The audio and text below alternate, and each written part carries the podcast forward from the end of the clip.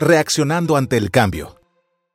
Una vez que hemos encontrado nuestro fit y diferenciación, podemos identificar la mejor manera de reaccionar ante condiciones cambiantes. Utilizando las puntuaciones promedio, tanto de fit como de diferenciación, podemos utilizar la siguiente matriz MAD para determinar el mejor curso de acción.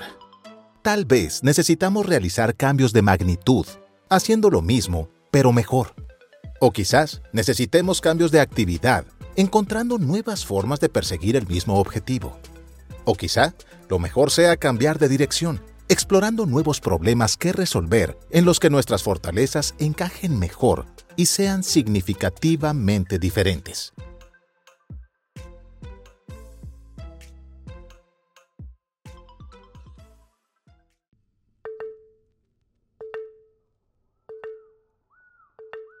Incrementar la magnitud.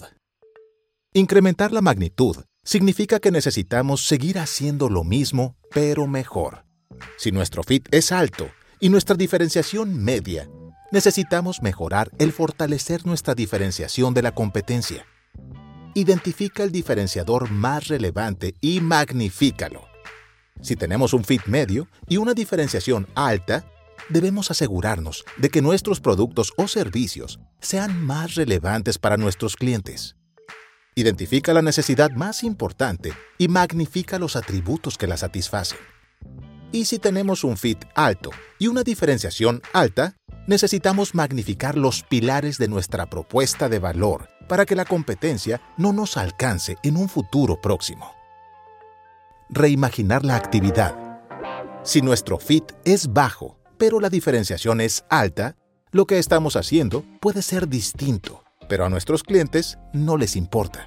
Lo mejor sería encontrar nuevas formas de satisfacer sus necesidades.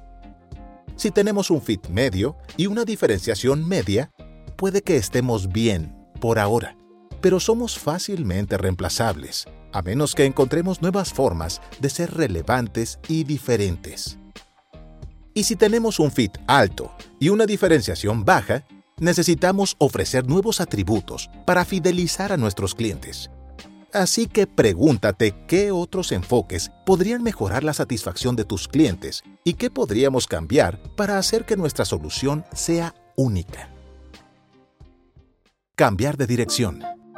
Si tanto el fit como la diferenciación son bajos, es hora de hacer algo al respecto.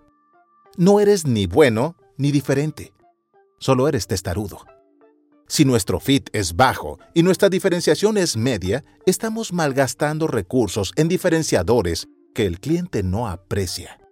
Y si nuestro fit es medio y la diferenciación es baja, quizá no tengamos las fortalezas o los recursos para ser un jugador relevante en ese campo, y quizá ni siquiera valga la pena invertir en intentarlo.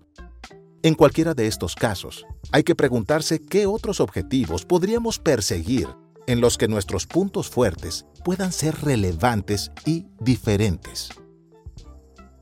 Muchos líderes empresariales suelen considerar que sus decisiones deberían ayudarlos a adaptarse al cambio.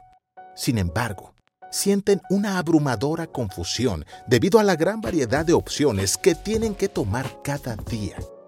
Para hacer frente a esta situación, deben distinguir entre las tres dimensiones del cambio, magnitud, actividad y dirección.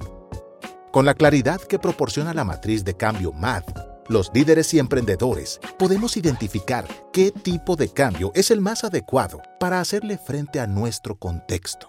Muchas organizaciones realizan cambios sin reflexionar estratégicamente, pero solo el tipo de cambio adecuado conducirá a mejores resultados. En el workshop exploraremos cuál es el fit y la diferenciación de Daily Crunch y el tipo de cambio que necesitan realizar para mejorar su posicionamiento estratégico ante las circunstancias. También analizaremos el tipo de acciones específicas que esta compañía podría considerar implementar, dependiendo de qué tipo de cambio haya sido diagnosticado. Nos vemos pronto.